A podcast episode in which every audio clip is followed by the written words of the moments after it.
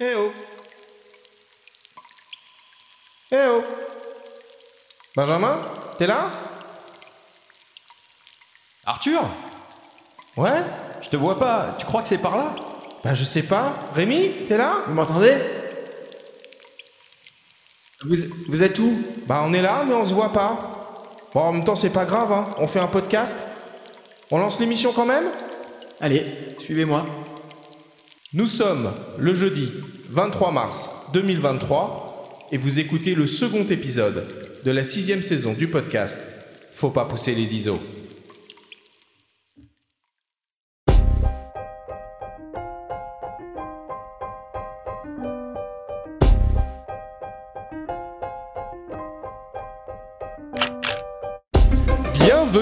Faut pas pousser les ISO, le podcast hebdo pour tous les passionnés de photos et de vidéos. Je suis Arthur Azoulay et j'anime cette émission avec mon ami le journaliste Benjamin Favier. Aujourd'hui, on vous invite à plonger dans les entrailles de la Terre à la découverte de paysages extraordinaires et rares. Nous avons le grand plaisir de recevoir pour cette première émission au coin du feu de la saison 6 le photographe hashtag spéléologue hashtag aventurier Rémi Flamand, spécialiste de la photographie souterraine. Cette émission est présentée par Fujifilm avec la série X et le système grand format GFX, des appareils hybrides dotés d'une qualité d'image unique. Moi, je trouve quand même que le, le niveau de son design s'améliore de saison en saison. hein. Je suis ravi de te retrouver, Benjamin, pour ce deuxième épisode de la saison 6 du podcast Faut pas pousser les ISO. Comment vas-tu? Bah écoute, ça va très bien, on y était presque. Hein. Moi, ça m'a rappelé mes, mes escapades de jeunesse, euh, parce que je viens du Périgord. Donc, Ouais. euh, on a quelques grottes et gouffres euh, euh, par là-bas. Ah oui. Euh, Rémi doit, doit connaître. Et bon, c'est sûr que je les ai pas visités de la même manière que lui, par contre. Est-ce que Rémi, notre, notre son design de grotte était réaliste? Euh, moi, j'aimais bien. J'aimais bien, l'intro était, bien, c'était dynamique, c'était sympa. Et il y a de l'aventure, c'est vrai. Et les paysages souterrains sont extraordinaires, donc euh, on est bien. Bon, c'est cool. Euh, avant de commencer l'émission, Benjamin, il est important de rappeler que l'on organise toujours avec Samsung pour célébrer les 500 000 écoutes du podcast un concours euh, et que bah, nos auditeurs ont jusqu'à demain soir pour y participer. Il vous reste donc deux jours pour tenter votre chance de remporter un Galaxy S23 Ultra et une paire d'écouteurs hi Galaxy Buds 2 Pro. Pour tenter votre chance, c'est comme d'habitude très simple et ça se passe toujours sur notre compte Instagram. Il faut commencer par suivre les comptes Instagram de Faut pas pousser les ISO et Samsung France et répondre en commentaire du post qui annonce le concours, je l'ai épinglé en haut du carrousel, euh, à la question suivante. Quelle est la définition d'image maximale offerte par le Galaxy S23 Ultra en format RAW? Petit indice, vous entendrez très probablement euh, la réponse à cette question dans le premier épisode de la saison 6 du podcast. Un tirage au sort sera organisé pour désigner le grand lauréat qui sera révélé dans l'épisode S603 la semaine prochaine donc du podcast et invité à nous faire un petit retour d'expérience. Je le rappelle, vous avez jusqu'au 24 mars minuit, demain soir donc, pour participer. Bonne chance à tous. On peut juste gagner les écouteurs, c'est possible Il faut le téléphone aussi pour écouter. Faut pas pousser les ISO dans les meilleures conditions. Très bien.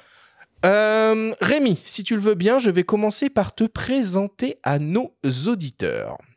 Alors, créer des images et gérer la lumière dans des milieux contraints, où peu d'êtres humains ont accès, voire des endroits encore inexplorés, ainsi pourrait-on résumer ton travail, puisque depuis 2015, tu vis de tes photographies et de tes aventures à l'abri des regards sous terre. Ta démarche est d'abord artistique, mais tes photos ont une portée qui touche aussi bien au domaine industriel, géologique, environnemental ou même paléontologique dans des endroits spectaculaires comme les grottes de Malaval ou Pêche-Merle. Tu mets à profit ton expérience et tes compétences en tant que spéléologue et cordiste, entouré par une équipe qui te permet d'évoluer en toute sécurité pour mieux exprimer ta vision et ta créativité dans différents terrains de jeu souterrains avec la rigueur qui te caractérise. D'un point de vue photographique, tu fais partie du programme d'ambassadeur de Fujifilm et ta maîtrise de l'éclairage au flash, indispensable pour photographier dans le noir absolu, est reconnue à la fois par tes clients et tes pairs. Tu réalises des reportages d'entreprise ou des travaux d'illustration pour des organismes publics ou la presse. Tu rayonnes sur la région Auvergne-Rhône-Alpes et tu es amené à effectuer des missions à l'étranger. Sur ton site internet, tu mets en exergue une citation de l'explorateur Jean-Louis Étienne. Je ne suis pas certain de ce qu'est le bonheur, mais je sais ce qui rend heureux. Oh, dites-moi, la clé est de faire ce que l'on aime. Voilà Rémi pour cette petite euh, présentation, ce petit tableau euh, pour, euh, pour expliquer à nos auditeurs qui tu es. Est-ce qu'on est dans le, dans le juste là, dans tout ce qu'on a raconté? C'est très très bien, un très beau travail. Et Jean-Louis Etienne, c'est parfait parce que c'est depuis que j'ai découvert cet homme, ça a donné beaucoup de sens à ma vie. Voilà. Docteur Jean-Louis Etienne, grand explorateur toujours euh, en vie. Et précisons ton nom de famille, on on l'a pas mentionné jusque-là, pour être complet, Rémi Flamand. C'est ça. Rémi, c'est quoi qui t'a donné envie de, de, faire ce métier? Là on démarre euh, fou, sur euh, déjà sur, euh, on va dire un peu la, les émotions de, de l'enfance, de découvrir des paysages, de les voir, de les observer. Quand on est enfant, on se rend pas compte de tout ça, mais c'est quand on grandit qu'on on poursuit un peu ses rêves de gosse, de voir des beaux paysages, de voir, de vivre dans la nature, de l'explorer, de la comprendre. Bon, de toute façon, tu vas nous, raconter tout ça au cours, euh, de cette émission. Euh, on démarre, comme d'habitude, avec le Flash Actu.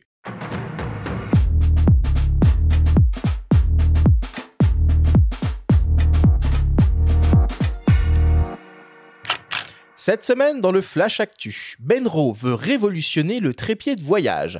La programmation du festival La Gacilly se dévoile. Et enfin, RSF lance un nouvel album sans photo pour la liberté de la presse. Le Flash Actu vous est présenté par Fox.fr, le site des spécialistes de l'image. Benro est sur le point de lancer un nouveau trépied révolutionnaire. Il s'agit du Theta, premier trépied intelligent offrant une mise à niveau automatique et motorisée. Grâce à la pression d'un simple bouton positionné sous la rotule, le trépied actionne alors automatiquement des petits moteurs installés dans chacune des trois branches pour se positionner automatiquement à niveau, le tout avec son appareil de prise de vue installé dessus. Le système fonctionne à l'aide d'une petite batterie qui peut assurer près de 8000 alignements et aussi alimenter le boîtier de prise de vue en USB-C. En plus, il est possible d'utiliser simultanément deux autres modules. Le premier, qui sert de télécommande sans fil du boîtier depuis un smartphone, et le second, conçu pour le stream avec une entrée HDMI qui récupère le flux vidéo du boîtier pour l'envoyer à un Wi-Fi local sur le smartphone. De plus, le Theta offre une conception qui permet de déployer très rapidement les trois branches en carbone, une tête ultra compacte de type rotule ball orientable dans toutes les directions, un système de verrouillage de la rotule ball pour la contraindre dans deux dimensions et un système de fixation caméra rapide de type Arca Suisse. Deux versions seront proposées avec respectivement une capacité de charge de 11 et de 20 kg, un poids de 1,25 et 1,65 kg, une hauteur de maximale de 1,55 m et 1,70 m et un encombrement replié de 44 cm et 53 cm. Le Theta devrait être proposé au prix de 600 dollars et la version Max au prix de 700 dollars. Le module batterie sera proposé autour de 90 dollars, le module télécommande sans fil autour des 250 dollars, le module live stream autour des 250 dollars également, et le module timelapse autour des 150 dollars. À noter qu'une campagne de financement participatif sur Kickstarter euh, a déjà récolté plus de 1 million d'euros et est toujours en cours. Les premières livraisons sont programmées pour cet été. Nous en avons déjà parlé dans la story de la semaine dernière. Le festival La Photo revient pour une édition anniversaire à partir du 1er juin prochain.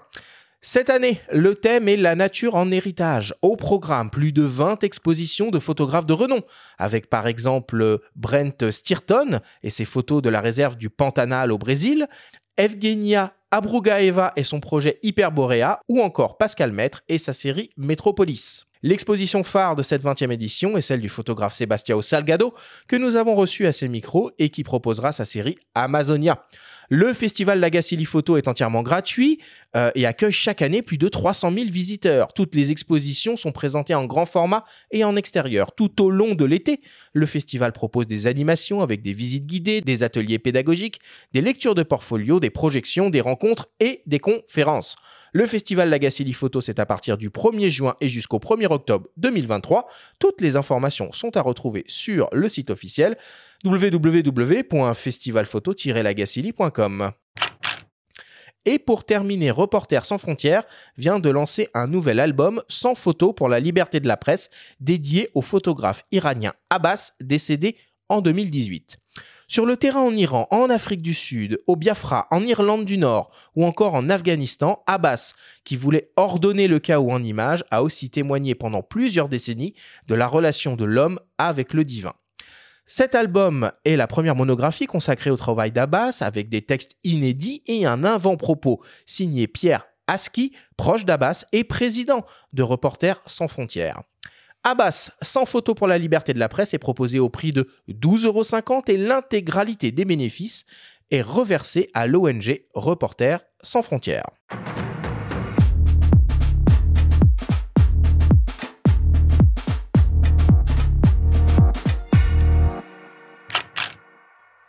Bon, tu vas voir qu'ils vont nous foutre de l'intelligence artificielle dans les trépieds maintenant.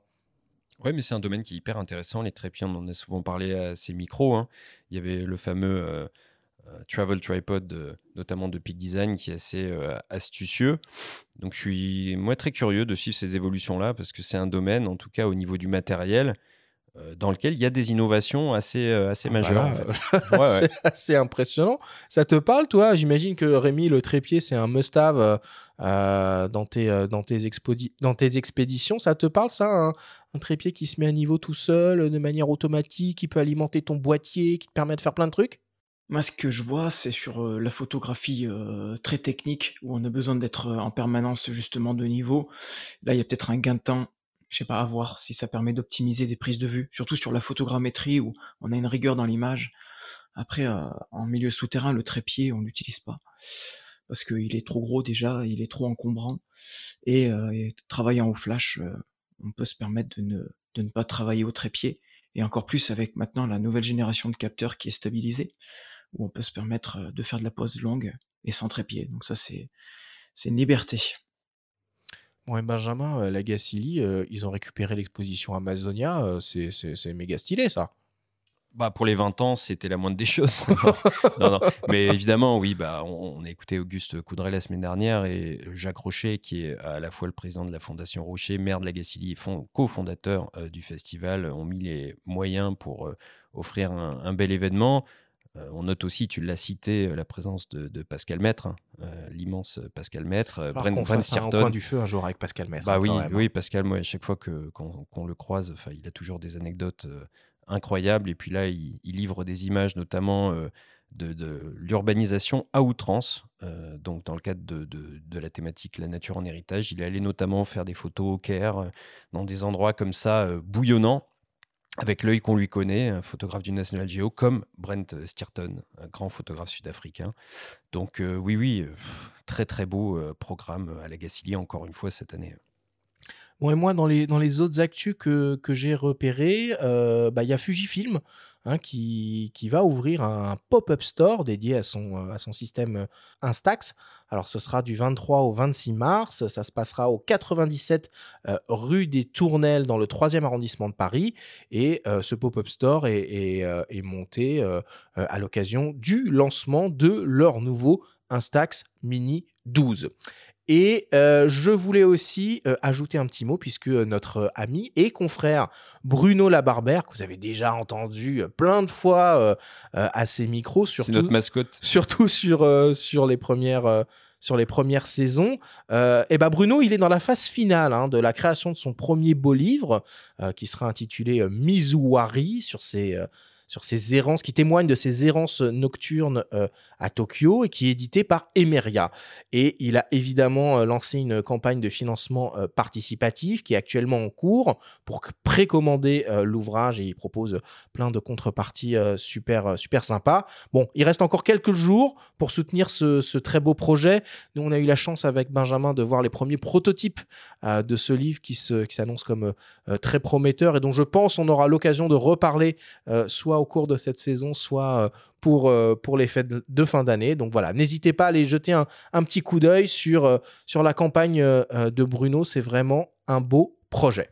Oui, et toujours dans le registre du financement participatif, j'aimerais juste dire bravo au photographe Stéphane Maé, qui est le fondateur de l'agence 360 Ouest, spécialisée dans la photographie sphérique, et qui a réussi à financer son troisième livre qui s'appelle Mood par ce biais. Donc ce sera disponible aux éditions de juillet au prix de 42 euros. Et il y a une exposition en cours euh, du 17 mars jusqu'au 26 à Annecy, dans le cadre du festival Annecy Lac Photo, où Stéphane May est l'invité d'honneur avec des signatures également à Paris les 25 et 26 mars, à la librairie Art Hazard, qui est un lieu incontournable pour tous les amateurs de beaux livres dont je fais partie. Parfait. Et je voulais juste donner, enfin, dire un dernier clin d'œil à Alexis Berg et à la Barclay, dont on a parlé ici à ces micros. Ah, il y a eu des finisseurs cette année? Il y a eu trois finisseurs cette année. Trois finisseurs cette année, dont un Français, pour la première fois, qui a franchi la ligne d'ailleurs en premier. Au bout de, tenez-vous bien, 58 heures et 28 minutes d'effort. Donc, c'est une course absolument dingue qui a lieu chaque année dans le Tennessee. Réécoutez notre coin du feu avec euh, Alexis pour en savoir plus. Hein. C'est une course d'ultra trail complètement euh, dingue. Euh, en 40 ans, il faut savoir qu'il y a seulement eu 17 athlètes qui ont terminé la course. donc, il y a un très bon cru en 2023. Voilà, il y en a certains qui l'ont terminé plusieurs fois, mais en tout, il n'y en a que 17 qui l'ont terminé. Donc bravo. Euh, et Cocorico à Aurélien Sanchez, hein, donc français de 32 ans, euh, pour ce bel effort. Bon, allez, on conclut le, on conclut le Flash Actu cette semaine là-dessus. Benjamin, on passe à la suite. C'est le moment de ta chronique hebdomadaire, ta story. Cette semaine, tu nous parles d'un photographe passionné par les carènes de bateaux qui appartient au prestigieux corps des peintres officiels de la marine. La story vous est présentée cette semaine par Fujifilm avec la série X et le système grand format GFX, des appareils hybrides dotés d'une qualité d'image unique.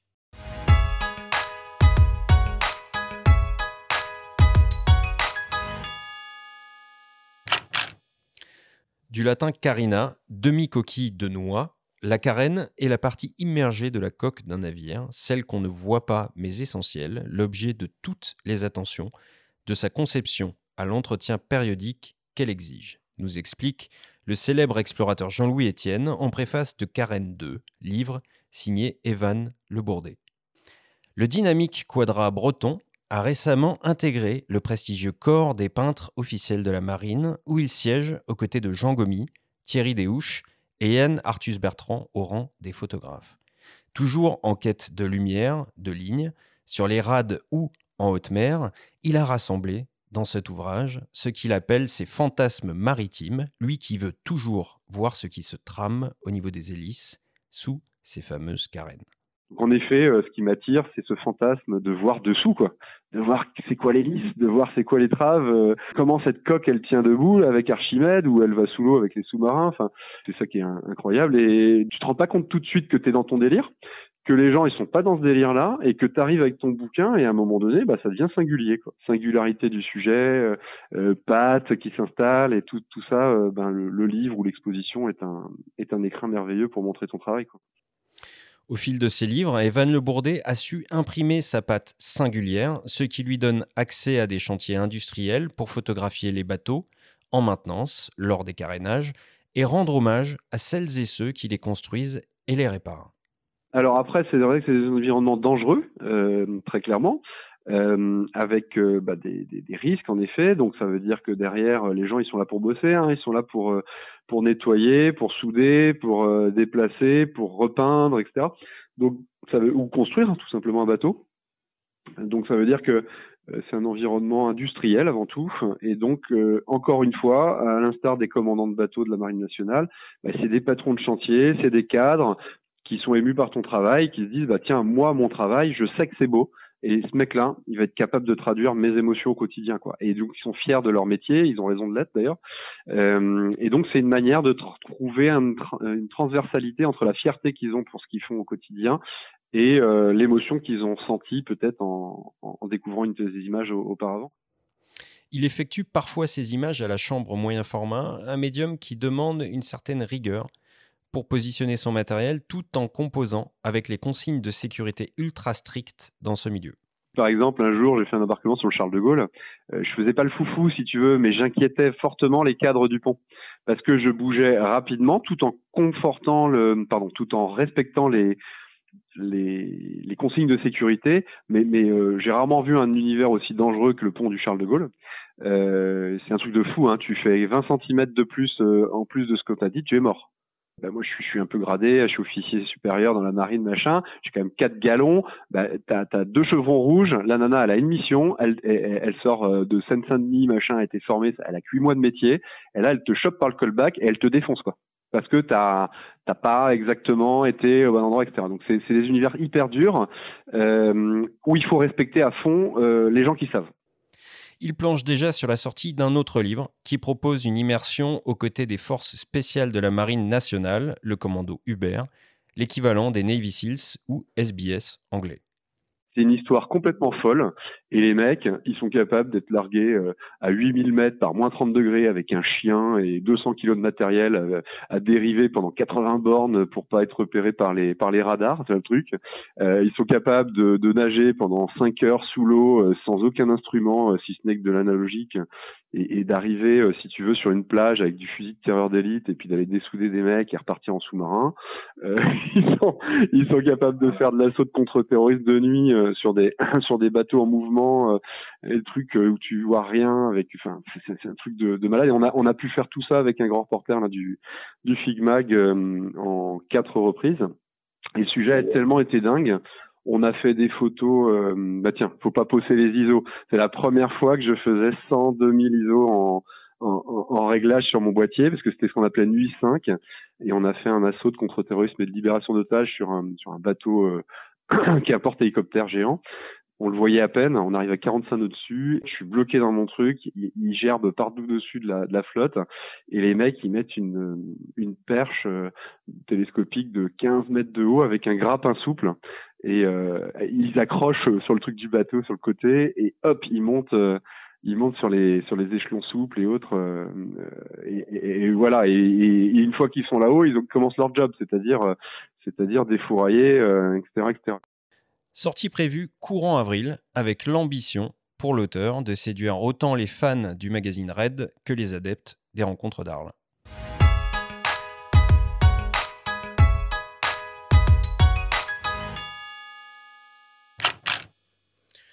Alors, il y a un truc que je piche pas là. On n'est pas sur. Euh, faut pas pousser les, les, les, les pinceaux là. C'est quoi ce statut de peintre officiel de la marine? C'est quoi le rapport avec la photo? Oui, c'est un corps euh, séculaire qui est, qui est, très prestigieux. Hein. Les premiers peintres euh, ont été nommés en 1830. Euh, dans ce corps, il n'y a pas que des photographes, il y a des graveurs, et des sculpteurs, des cinéastes comme Jacques Perrin, que vous connaissez peut-être, qui, qui, qui, est disparu l'an dernier, et, donc aussi des photographes. J'ai cité Jean Gomy, Yann Arthus Bertrand et Thierry Léouche, et donc Evan Le Bourdet, qui a été nommé récemment, excusez du peu, devant un certain Laurent Balesta. Et donc, pour accéder à ce rang, c'est un long parcours artistique. Il y a une notion de patte, de singularité, de maturité dans son œuvre qui doit être identifiable et la notion de série est très importante. Il y a très peu d'élus et c'est une grande reconnaissance par ses pairs et les gens euh, de la mer dont il fait partie, puisqu'il est gradé euh, dans la marine. Et il faut absolument qu'on invite euh, Evan bientôt parce que au travers de ces anecdotes, là, il y en a qu'un petit aperçu, mais elles sont toutes plus dingues que les autres et il faudrait qu'il nous raconte aussi, moi il me l'a raconté, euh, la manière dont il a été élitreillé pour sortir de ce sous-marin euh, lanceur euh, d'engins et ensuite pouvoir faire une, session photo absolument, absolument dingue depuis l'hélicoptère. Mmh. Rémi, ça te chaufferait toi d'aller faire, d'utiliser un sous-marin pour aller faire, pour aller faire des photos, je sais pas, dans des, dans des grottes sous-marines hyper profondes? Le milieu noyé, c'est quand même très particulier. Il faut être, euh, en plus d'être euh, photographe spéléo, il faut être plongeur et c'est encore un autre niveau. c'est un autre matériel aussi. C'est tentant hein, d'aller sous l'eau et sous terre en même temps. C'est l'aventure ultime, mais c'est pas pour tout de suite. C'est un univers qui, pose des contraintes un peu similaires à ce que tu peux connaître, euh, comme l'a dit Evan. Il y a à la fois la notion de mm, grande rigueur et de respect de, règles de sécurité. Quoi. Dans tous les milieux, il y a, une rigueur. Dès qu'on arrive sur des sites industriels, il y a une rigueur, il y a, des choses à respecter, il faut être formé, il faut avoir des formations. C'est quand il parle de danger, 20 cm, 20 cm du, un pied du mauvais côté de la ligne, et en effet, même dans une réalisation de tunnel, des engins qui circulent, si vous n'êtes pas vigilant, il peut y avoir un carton. Et c'est vrai que j'ai souvent moi une personne qui veille sur moi, parce que quand on a l'œil dans le viseur, on peut pas se permettre de regarder ce qu'il y a autour de nous. Et parfois, il faut avoir une vigie en permanence qui, qui analyse ce que vous faites, parce que bah, on peut pas être concentré et sur la mission photo et sur l'environnement, qui parfois, on a des engins en mouvement, ça va très vite. donc voilà. Merci Benjamin pour cette assez folle story cette, cette semaine.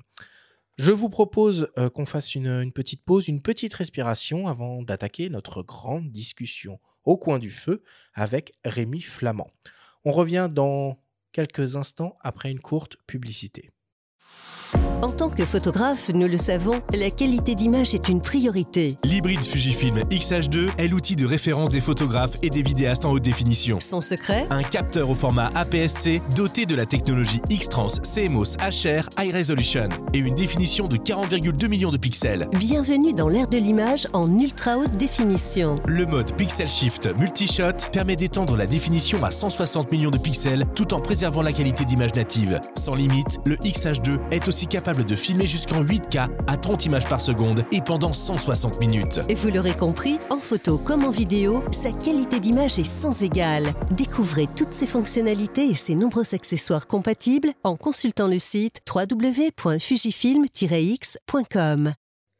Nous sommes toujours dans Faut pas pousser les ISO avec le photographe Rémi Flamand pour une grande discussion au coin du feu. Alors Benjamin, au coin du feu oblige, je nous mets une petite ambiance. Alors, avant de parler en détail de ta photographie, Rémi, on va commencer par parler finalement de spéléologie.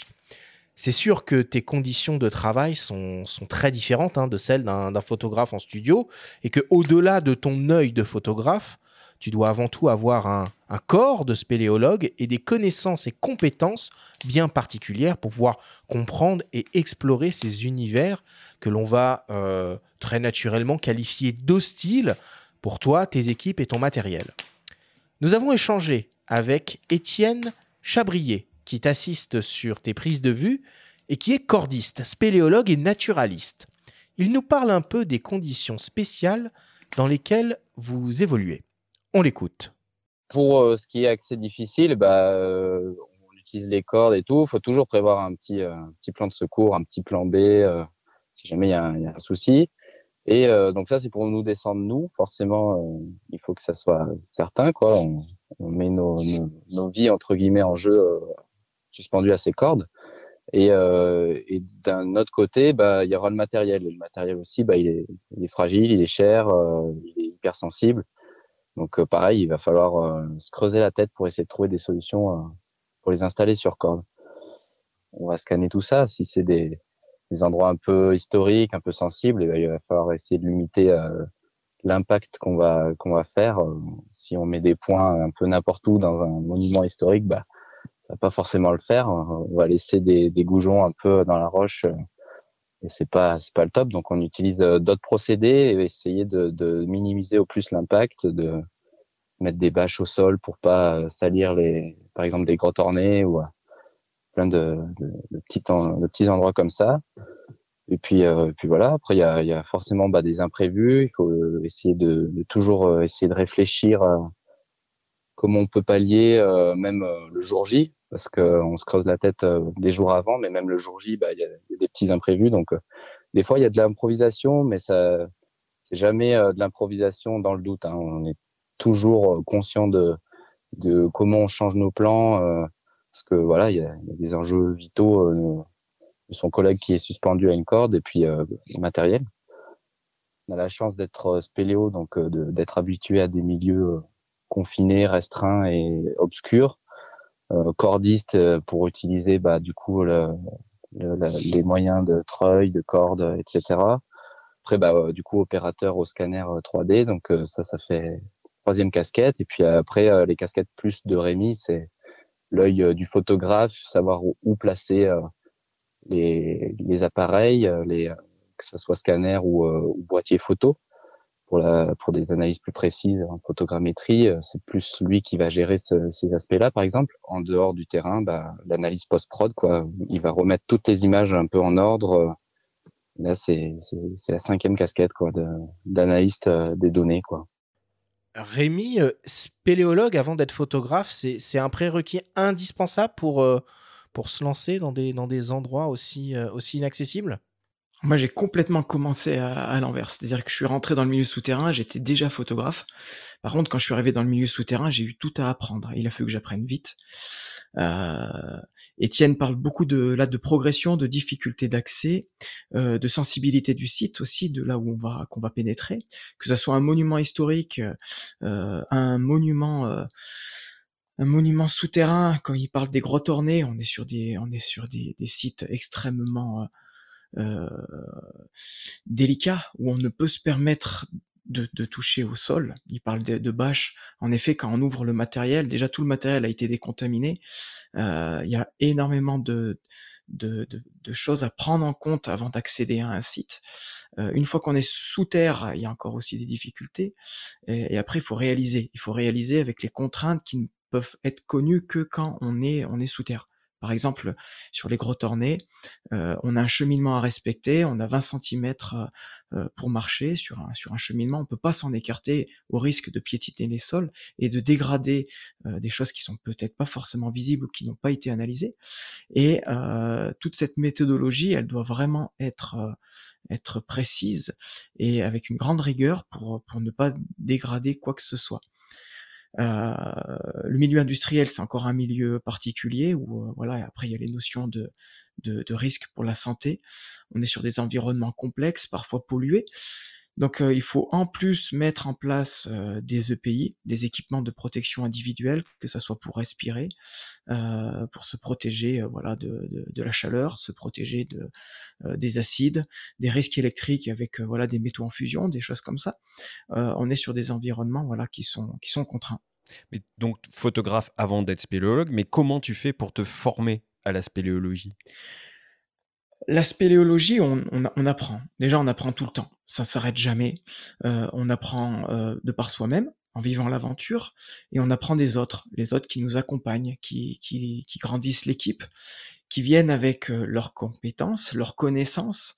Et c'est vraiment cette aventure humaine qui, qui nourrit les uns et les autres. On apprend de, des autres, et on apprend surtout de soi-même, parce que quand on évolue sous terre, on est les seuls, enfin on est le seul à pouvoir avancer, se faire avancer soit physiquement, et donc du coup il faut beaucoup apprendre sur qui on est, comment son corps fonctionne, comment son corps réagit face à un environnement difficile et un effort qui s'inscrit dans la durée.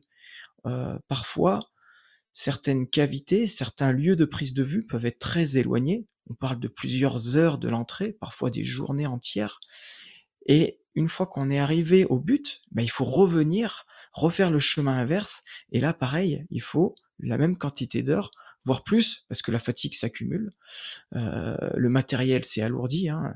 Quand on équipe, on arrive avec des cordes qui sont sèches et qui sont légères. Quand vous sortez, tout s'est alourdi avec l'eau, l'humidité, et vous avez des fois des, dizaines de kilos à extraire du milieu souterrain, euh, plus le matériel photo qui a été emmené, plus le matériel de topographie. Étienne parle de scanner 3D.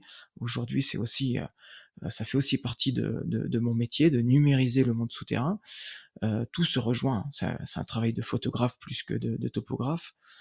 surtout aujourd'hui où l'image est prépondérante sur quasiment tous les systèmes d'acquisition. Donc, euh, donc voilà, donc on devient spéléologue avec le temps. C'est un travail sur du long terme. On apprend tous les jours, chaque sortie.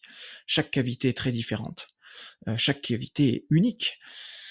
voilà, chaque réalisation est aussi unique et donc du coup, on, ne fait jamais, jamais la même chose. Mmh. Et est-ce que tu peux nous, nous, donner un peu quelques chiffres là pour qu'on qu'on se rende compte un peu de, la complexité hein, de tes expéditions. Par exemple, euh, tu es descendu à, quelle profondeur, au maximal ou au maximum? Euh, Ou euh, quelle distance tu as, déjà parcouru sous terre? Est-ce que tu as déjà fait des expéditions de plusieurs jours? Comment ça se passe? Alors, il n'y a pas de... C'est pas linéaire dans les chiffres. C'est-à-dire que vous pouvez descendre à à 20 mètres, 20 mètres sous terre et c'est tout aussi difficile que de, que de descendre à 100, à, 400, à 500. Euh, on peut avoir des verrous euh, qui sont difficiles à passer, que ce soit pour soi ou pour le matériel. Même d'ailleurs, très souvent, c'est beaucoup plus difficile pour le matériel, parce que le matériel, lui, il est rigide. Il est enfermé dans, dans des valises étanches qui ont un volume. Le volume d'une cage thoracique se déforme assez facilement. On se met en apnée, on arrive à peu près à passer partout. Une valise, si elle est trop grosse, eh ben, il va peut-être falloir sortir un, un burin et, un marteau pour, euh, pour élargir le passage. Donc euh, les grandes profondeurs ou les grandes distances ne, ne sont pas forcément le, le, la valeur de la difficulté. Euh, donc, euh, donc voilà, après les, les, les, gouffres les plus profondes au monde, on descend à moins de 2 km sous terre. Les cavités les plus, euh, les plus longues, on parle de plusieurs centaines de kilomètres, euh, mais ça ne se fait pas Certaines ne se font même pas sur une vie.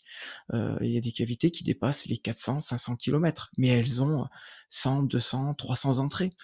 Euh, elles sont sur plusieurs niveaux. C'est des, c'est des cavités extrêmement complexes. Euh, si on prend des grottes en France, comme allez, la, grotte de Saint-Marcel d'Ardèche, qui est une cavité en partie aménagée, le public, le, tourisme va, va accéder à, à 600 mètres de, de, de, de, cheminement, et la cavité en fait 60.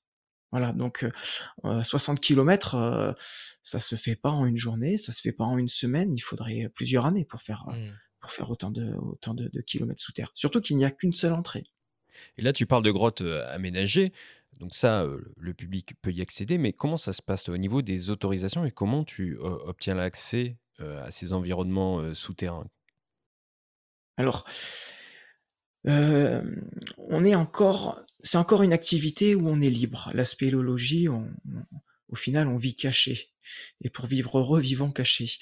une entrée, elle est, elle est physique, elle, appartient à, un propriétaire, un propriétaire terrien.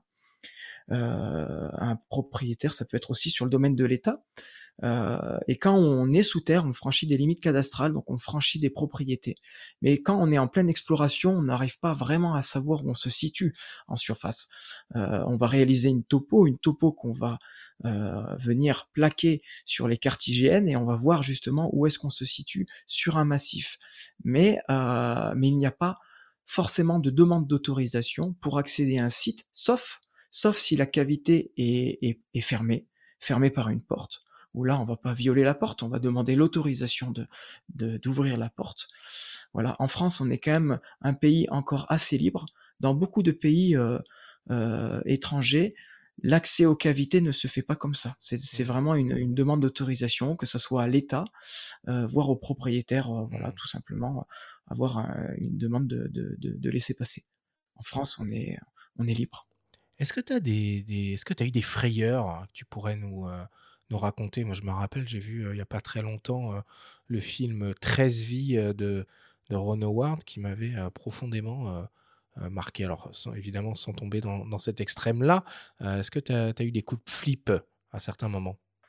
Non, non, pas vraiment, parce que d'un œil extérieur, le, le, film dont tu parles, il est, il est traumatisant. une fois qu'on se, qu'on se fait bloqué et piégé par une montée des eaux, le risque mortel n'existe pas. En tout cas, pas dans ces, dans ces, dans ces cavités où il y a toujours la possibilité de, de se retrouver euh, sur un point haut où l'eau ne montera pas. Malheureusement, les accidents arrivent. Euh, les accidents mortels sont, sont quand même rares et sont sur des endroits euh, on va dire connu, c'est-à-dire qu'il y a des cavités où il faut vraiment pas se trouver là au moment où euh, il va pleuvoir en surface.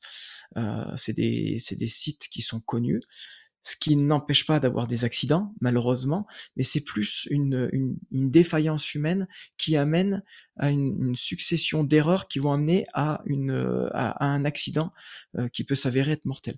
Sous terre, le, risque zéro, il, n'existe pas, clairement. Euh, mais il n'y a, rien qui vous tue sur le moment. Donc, hormis une chute de pierre, qui malheureusement peut, vous assommer, mais là vous en êtes même pas conscient quand ça vous arrive. Euh, euh, derrière, on a tout le temps de réagir. L'important c'est de réagir bien et de pas justement être pris par les émotions de peur qui vous figent et qui vous mettent dans une situation encore plus délicate. Euh, en même temps qu'il y a eu ce secours en Thaïlande, moi j'étais en Roumanie, on s'est fait piéger par une montée des eaux euh, qui a été extrêmement rapide, un très gros orage. On est dans une rivière souterraine avec un système perte-résurgence. Donc dès qu'il pleut en surface, euh, la rivière est très réactive et ça monte très vite. On n'a pas eu le temps du tout de sortir, mais on n'était pas en danger. On était juste immobilisé. Et en réalité, on a même pu franchir les siphons qui s'étaient qui s'étaient créés en apnée en utilisant le courant pour se laisser emporter et sortir. Mmh. Rémi, dans quel endroit on peut trouver euh, finalement les, les, plus belles grottes euh, à visiter ou à explorer? Alors que ce soit en, France, hein, évidemment, je sais qu'il y a de très beaux sites en France. J'en ai, le Périgord, le Périgord. J'en ai visité quelques-uns moi-même, mais euh, est-ce qu'on trouve des grottes aussi n'importe où dans le monde? Est-ce qu'il y a encore beaucoup de nouveaux sites à découvrir? Si on s'intéresse à tout ça, on va où? Alors, qu'est-ce qu'une belle grotte? Ça dépend vraiment de ce que l'on a envie de voir en soi. Mais, qu'est-ce qui nous intéresse en milieu souterrain? Euh, Si on prend euh, la communauté des spéléos, elle se résume pas qu'aux photographes, loin de là. On va voir les archéologues, on va voir les paléontologues, on va voir les hydrogéologues, euh, on va voir les géologues. Un géologue, il ramasse un caillou, il va voir les yeux qui brillent. Un photographe, il voit une très belle concrétion, un beau volume, une cascade, une rivière hurlante il va avoir les yeux qui brillent aussi. Euh, l'archéologue, un petit tesson de, céramique et, ça va lui faire sa journée. Euh, qu'est-ce qu'on attend de voir en milieu souterrain? Quelle histoire on amène? Euh, Qu'est-ce qui nous fait rêver? Et qu'est-ce qu'on va y découvrir? Sachant que chaque cavité est, inconnue, elle ne peut pas être observée de la surface, donc la seule façon de l'observer, c'est d'y aller c'est de, prendre son courage à deux mains, euh, de monter une équipe, de prendre le matériel, de choisir le matériel en espérant que ça soit le bon, et on y va. Euh, si c'est une cavité connue, on sait où on va, on a une topo, on peut analyser beaucoup de choses. Quand vous êtes en première, quand vous découvrez, euh, là c'est le le graal pour tout spéléologue, c'est de, de vivre la découverte d'un nouveau réseau chaque pas que vous faites, vous êtes le premier de, premier de l'humanité à le faire. C'est, c'est extraordinaire. C'est des moments, c'est des moments fabuleux. Et pour un photographe, sortir une photo euh, là où il n'y en a jamais eu, là où il n'y en a jamais eu, là où il n'y a jamais eu de lumière, c'est, c'est extraordinaire aussi. Et justement, euh, quel type de photos tu fais, toi, dans les grottes? Pourquoi tu vas dans les grottes? Tu explores, mais qu'est-ce que tu vas photographier? Euh, Parce qu'il y a de moins en moins de lumière, ça on y viendra plus tard. Mais qu'est-ce qu'on y trouve en dehors de, de, peinture et de l'art euh, rupestre euh, d'une autre époque. Et stalagmites. Alors il y a tous les spéléothèmes, hein, c'est voilà, c'est c'est les stalactites, c'est les stalagmites, mais ça va être les gourds, les formes de, de bassins qui retiennent les eaux, un peu comme un peu comme des, des, cultures en terrasse. Euh, il va y avoir des formations, des creusements, il va y avoir il va y avoir beaucoup beaucoup de choses à illustrer. Après tout de, tout dépend de la demande, c'est-à-dire à qui on à qui va euh, servir les photos. Si c'est un archéologue, si c'est une cavité aménagée, si c'est un industriel qui veut montrer sa, sa production de pays euh, en milieu souterrain, dans un contexte in situ, euh, voilà, qu'est-ce qu'on va photographier? Euh, Si je cherche à montrer de, du matériel, que ce soit un harnais, des lampes, je vais montrer l'aventure, je vais montrer le, plutôt quelque chose de spectaculaire, la, de la progression, donc des images dynamiques si je veux montrer, euh, si je m'adresse à, un public qui s'apprête à visiter une cavité aménagée, je vais montrer le paysage, je vais montrer euh, la singularité de, la cavité. Tout à l'heure, on a entendu le mot singularité, c'est très intéressant de conserver cette singularité. Qu'est-ce qui fait qu'une cavité est unique? Qu'est-ce qui fait qu'elle va se démarquer d'une autre? Qu'est-ce que euh, l'exploitant de la grotte a pour séduire un public et qu'est-ce qu'il faut mettre en avant. Voilà, ça c'est c'est une autre vision. Un, archéologue, qu'est-ce qu'il demande? Est-ce qu'il demande de la précision dans le cliché? Est-ce qu'il demande d'avoir des photos qui montrent un contexte géologique, archéologique? Voilà. Est-ce que il a besoin d'une illustration très particulière avec un très bel éclairage parce que ça va être la couverture de son livre et ce livre, c'est l'œuvre de sa vie? Voilà tout ça fait qu'on va avoir euh, mmh. des, des, photographies qui seront toujours très différentes parce mmh. qu'elles ne s'adressent pas à la même personne. Mmh. Par contre, le matériel, lui, même s'il est adapté, son utilisation, elle est toujours la même. Bon, bah, tu, la transition est, est, tout, est toute trouvée. Euh, bah, tu es ambassadeur Fujifilm hein, et à ce titre, euh, tu t'es amusé à emmener une partie de l'équipe de Fujifilm France euh, dans l'une de tes expéditions pour leur faire découvrir tes conditions de travail et comment est-ce que tu utilises leur boîtier et optique. On vous propose d'écouter Cyril Duchesne, chef produit Fujifilm, nous raconter cette expérience qui l'a pour le moins un petit peu marqué. Rémi nous a proposé avec Fujifilm un, projet de dingue qui était de nous emmener, nous staff, moi Cyril Duchesne, sous terre avec lui pour essayer le XH2 et nous présenter son travail, la manière dont il travaille sous terre. Donc il nous a dit allez venez, on vous emmène euh, dans la grotte de Malaval. première en spéléologie pour moi. J'étais vraiment euh, très angoissé de ce qu'on peut imaginer, les boyaux se faufiler partout. Mais quand on est bien accompagné, c'est un vrai plaisir. Rémi a monté une équipe de pros. On avait une personne euh, d'accompagnement par staff euh, Fuji, donc c'était vraiment top. On se sentait en toute sécurité. Nous, on était un peu, bien sûr, peu rassurés. On était en sécurité avec des filins et tout. Et on voyait Rémi, bien sûr, courir partout sur les rochers, telle une petite chèvre des montagnes qu'on peut voir accrochée parfois sur les barrages. C'était assez impressionnant. Mais le plus impressionnant, c'est de le voir travailler sous terre, euh, de voir les contraintes que c'est, c'est-à-dire qu'il doit vraiment protéger tout son matériel. Il doit avoir du coup, euh, en plus de son matériel de spéléologie, le matériel photo, le soin qu'il prend à chaque fois à tout nettoyer, faire attention, la manière qu'il a de travailler, c'est-à-dire de placer jusqu'à 6, 7, 8 lumières, que ce soit un mélange de lumière continue et de flash, euh, qu'il a à chaque fois d'aborder, de se poser. C'est beaucoup de temps d'attente au final. On a passé euh, presque la journée euh, sous terre, donc on se rend pas compte, on perd un peu le, fil du temps, on n'a plus aucun repère euh, visuel, et on est là, on est quand même dans l'attente, on est dans l'humidité, donc ça reste quelque chose de physiquement éprouvant, mais ça reste quelque chose de complètement exaltant, quelque chose de, complètement nouveau quand on nous emmène dans ce milieu obscur, parce qu'une fois qu'on éteint les lumières, bah bien sûr, il n'y a plus rien. Il y a juste le bruit de l'eau et les matières qu'on peut ressentir sous les chaussures et sous les mains. Donc c'est vraiment un milieu incroyable que Rémi nous a permis de découvrir, à la fois parce que c'est un passionné de spéléologie, mais parce que c'est avant tout un passionné de photographie euh, sous terre, comme il aime à se définir, et pas uniquement de spéléologie, puisqu'il travaille aussi sur, euh, sur des chantiers humains euh, sous terre. Rémi, pour commencer, un petit mot peut-être là sur, sur le lieu, hein, la grotte de, de, Malaval. On a cru comprendre que c'était un endroit un peu spécial pour toi. Alors c'est c'est l'endroit où je suis né pour la deuxième fois. Oula C'est-à-dire qu'il y a le avant et il y a le après. Et euh, j'ai voulu faire vivre à Cyril un peu ce, cette chance que j'ai eue un jour de rentrer dans le milieu souterrain par cette très grande porte qu'est la rivière souterraine de Malaval. Malaval, c'est une cavité en Lozère, donc sur le département de, la Lozère. C'est le plus grand réseau connu du département.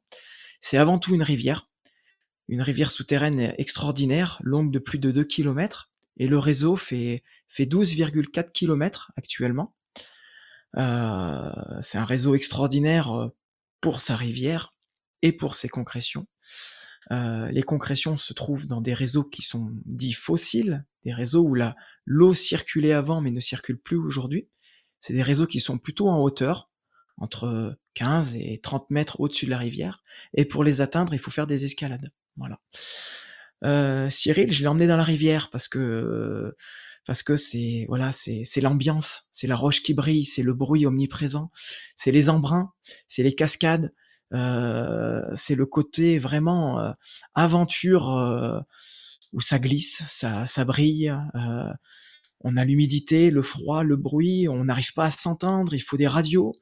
Euh, faire de la photo, c'est très éprouvant euh, pour les modèles, c'est éprouvant pour le matériel, parce qu'on est en contact avec l'eau permanente, on nage. Justement, tu parles de matériel, euh, Rémi, et, notamment cette descente dans la grotte de Malaval avec Cyril qu'on a entendu, c'est fait dans le cadre de la sortie du XH2, donc qui, est un modèle haute définition de Fuji, avec un capteur de 40 millions de pixels. Qu'est-ce que ça t'apporte, la haute définition dans ton travail? Alors, euh, on est quand même dans un milieu où la, photographie est difficile à faire et où la, chance de la refaire risque de, de ne peut-être plus arriver. Euh, parce que faire de la photographie sous terre, ça demande des moyens humains et de temps qui sont très importants, et donc un coût euh, qui n'est pas anodin. Il faut sortir la photo coûte que coûte. Donc le matériel performant, il est très important. Le matériel résistant, il est très important. Et plus on va avoir une définition, et plus on va pouvoir utiliser cette photographie dans le temps. C'est-à-dire qu'aujourd'hui, la photo que je vais réaliser, elle va peut-être servir dans les 10, 15, 20 prochaines années. Et ça sera peut-être la seule trace qu'on ait de cette cavité. Donc, plus on part avec du matériel performant, et plus on assure l'utilisation d'une photo dans le temps. Et peut-être que cette photo ne sera jamais réalisée une autre fois. Ça m'est arrivé, euh, bah, toujours dans la rivière souterraine de Malaval, d'aller dans des, dans des petites galeries qui sont mises en réserve absolue, c'est-à-dire où l'homme n'a pas le droit d'y aller. Il faut une autorisation très spéciale pour y aller. Et il y a des endroits, on n'est que quatre à, à, à être allés dans cette cavité. Les deux inventeurs une histoire qui est vieille déjà de plus de 20 ans. Et puis euh, Étienne et moi, où on a été missionnés pour réaliser des photographies, et derrière notre passage, ça a été verrouillé pour que personne puisse y aller. Et là, les photographies, c'est le seul témoignage que l'on a pour illustrer et documenter cette cavité. Donc quand on est dans des endroits uniques où on n'a qu'une seule chance d'y aller, il faut du matériel extrêmement euh, pointu pour être sûr de, ne rien louper. Et la, et la résolution et la définition et tout ce qui va à côté, euh, la performance optique, la stabilisation du capteur, tous ces petites, euh, ces petites aides vont nous permettre d'assurer à coup sûr une photographie euh, où on n'a qu'une seule chance de la réaliser. Et pourquoi pas le moyen format alors? Parce que dans un souci de mémoriser, de maximiser le temps sur place et la qualité d'image, finalement, même dans la gamme euh, bah, Fuji, il y a les GFX. Pourquoi ne pas descendre avec un moyen format stabilisé? C'est une question de poids, de, pixels, quoi. de compacité, ouais, absolument. Voire plus avec les modes de haute définition. Donc moi, je suis... Euh, ça fait 3 ans, 4 ans maintenant que, que j'utilise un GFX 100. Donc pour un chantier très spécifique, j'avais acheté un GFX100 euh, parce que c'était vraiment un chantier extraordinaire et que le client, voilà, avait les capacités de, financer l'investissement d'un tel, boîtier. Donc je travaille aujourd'hui, moi, au moyen format. Ce qui était très intéressant, c'était de pouvoir justement en connaissance du, euh, matériel euh, grand format de chez Fujifilm, euh, vu que j'ai plusieurs boîtiers, c'était aussi très intéressant de revenir sur un, capteur APS-C que je connaissais, parce que jusqu'à présent, j'étais sur un capteur APS-C avec la série X, avec les XT, avec les XT3, les XT4. donc, ça me permettait de pouvoir comparer deux types de capteurs, deux visions très différentes de, du matériel photo, euh, qui ont des points faibles, mais qui ont surtout des points forts. C'est-à-dire que quand on va sous terre, on adapte le matériel. Qu'est-ce que l'on a besoin dans un contexte très particulier? Est-ce que je dois être extrêmement léger? Est-ce que je dois être très rapide? Ou est-ce que je vais pouvoir me permettre de prendre plus de temps? Est-ce que le client a les moyens financiers euh, pour mettre trois ou quatre porteurs de plus parce que le matériel va être plus lourd? Qu'est-ce que l'on... Voilà, c'est euh, c'est un, c'est toujours un, jeu de d'équilibre à trouver pour mener à bien la mission. Voilà. Il n'y a pas de mauvais appareil, clairement, euh, surtout chez Fujifilm. Le XH2 aujourd'hui, c'est une bête de course. Il offre des choses extraordinaires. Les GFX, n'en parlons pas. Euh, d'un point de vue purement professionnel, mais parce que mes clients ont les moyens, euh, évidemment, je pars sur du GFX 100 du 100S, mais même du 50S Mark II qui est un, appareil extraordinaire et qui en termes de poids, euh, il n'est pas si lourd que ça. Euh, les optiques le sont un peu plus, mais quand on emmène 50, 60, 100 kilos de matériel sous terre, on n'est pas à 100 grammes près. Donc, justement, tu euh, peux nous détailler un petit peu les optiques avec lesquelles tu bosses? Par exemple, pour accompagner le XH2, on, voit beaucoup de, photos au grand angle sur sur ton site, on voit aussi pas mal de macros. Quelles sont tes, optiques de prédilection? Alors, euh, là, on a résumé un peu les grandes familles d'optiques qu'on va utiliser. On part toujours avec un ultra grand angle. Euh, parce qu'on on manque de recul sous terre et les parois on peut pas les, pousser et quand il y a du vide on peut pas non plus y aller ça risque de tomber donc on est toujours gêné par le manque de recul donc c'est la photographie à l'ultra grand angle elle est elle est primordiale après l'aspect purement grand angle, ça amène une vision. Ça amène une vision du milieu souterrain et moi j'ai envie de le montrer grand et pas du tout étroit. Donc on va pas exagérer les proportions, mais on va donner des, des proportions euh, intéressantes pour montrer le, le, paysage comme il peut être et comme il est grandiose. C'est surtout ça qui m'intéresse dans le milieu souterrain. Je veux surtout pas faire peur aux gens, je veux les émerveiller. Donc le grand angle, il est super important. Et pour ça, j'ai le j'ai le 816, le XF 816 que j'avais eu aussi en, un peu en avant-première. Euh, et c'est une optique qui est fabuleuse parce que euh, on passe de l'ultra grand angle au grand angle avec une seule optique. Elle est extrêmement qualitative, euh, elle reste compacte. Après, il y a le il y a le 1655 que j'utilise beaucoup euh, pour de la petite proxy et on va dire un peu des plans, un peu plus d'action, où j'ai besoin d'amener de la de la proximité entre le figurant qui est en pleine action et l'environnement où il se situe. Donc là, on commence déjà à rapprocher un peu les plans. On peut prendre un peu de, on peut s'éloigner, mais si on a du contexte avec de l'eau, de la cascade, des embruns, on a beaucoup plus de matière entre le modèle qui est quand même le sujet et le photographe qui lui est, assez statique et où il a besoin aussi d'un petit zoom pour l'aider parce qu'il peut mmh. pas forcément se déplacer. Il est suspendu à une vire, il est sur une petite margelle, euh, il est en équilibre sur un caillou dans l'eau qui peut être profonde. Donc voilà, ces petits zooms, ils sont très utiles. Ce serait quoi l'optique macro euh, ultime euh, pour toi? C'est plus le 30 mm sorti récemment chez Fuji ou c'est le 80 mm macro? Les deux. Les deux, alors le 30, il se fait vite oublier, hein. c'est un poids plume, il est extraordinaire, on a des détails millimétriques, Là, j'ai photographié des petits insectes, euh, des diplours. C'est des petits insectes, euh, c'est des petits invertébrés euh, qui sont presque, ils sont dépigmentés. Ils sont pas transparents, mais ils sont dépigmentés. Ils ont des grandes antennes devant, derrière. Euh, D'ailleurs, c'est pas des antennes, mais mais voilà. Et donc ils font 3-4 mm. Donc là, le, 30 mm, c'est l'outil idéal. La difficulté, c'est qu'on a une distance de mise au point qui est très faible, et donc pour éclairer, il faut des lumières très latéral, on a très peu d'espace pour mettre la lumière, et là il faut travailler en équipe. Dans, dans tous les cas, la macro sous terre, c'est un travail d'équipe, ça peut pas se faire seul. Mmh. Euh, mmh. dans la gestion de, des éclairages, plus la gestion de l'environnement, quand vous photographiez des concrétions, c'est des environnements extrêmement fragiles qui ne tolèrent aucun contact. Donc il y a une personne, il y a le photographe, aidé d'une personne qui fait l'éclairage, et une troisième personne qui surveille l'environnement pour dire attention, tu es à 10 cm d'une concrétion. Là, tu peux pas reculer. Attention derrière toi. Euh, les, deux, objectifs macro qu'on a cités euh, permettent de faire des choses très différentes. Le 80 mm, son gros avantage, c'est que ça permet de mettre de la distance avec le sujet. Euh, et le capteur du XH2 amène une résolution où on peut explorer du détail euh, on peut vraiment littéralement plonger dans la minéralisation. Et ça, c'est extraordinaire quand on photographie des gouttes d'eau. On va se retrouver à l'intérieur à voir un vrai paysage. Et, euh, et ça, c'est le XH2 m'a vraiment amené ça. On, a parlé de, tes boîtiers, de tes optiques. Euh, maintenant, on va, aborder une partie fondamentale, évidemment, de, euh, ton travail, puisque une, une des particularités de la photographie souterraine, tu l'as évoqué, euh, c'est évidemment l'absence totale de lumière. Alors pour ça, il n'y a pas 36 solutions. Tu dois impérativement utiliser un éclairage artificiel pour mettre en lumière tes sujets avec du flash ou de la lumière continue.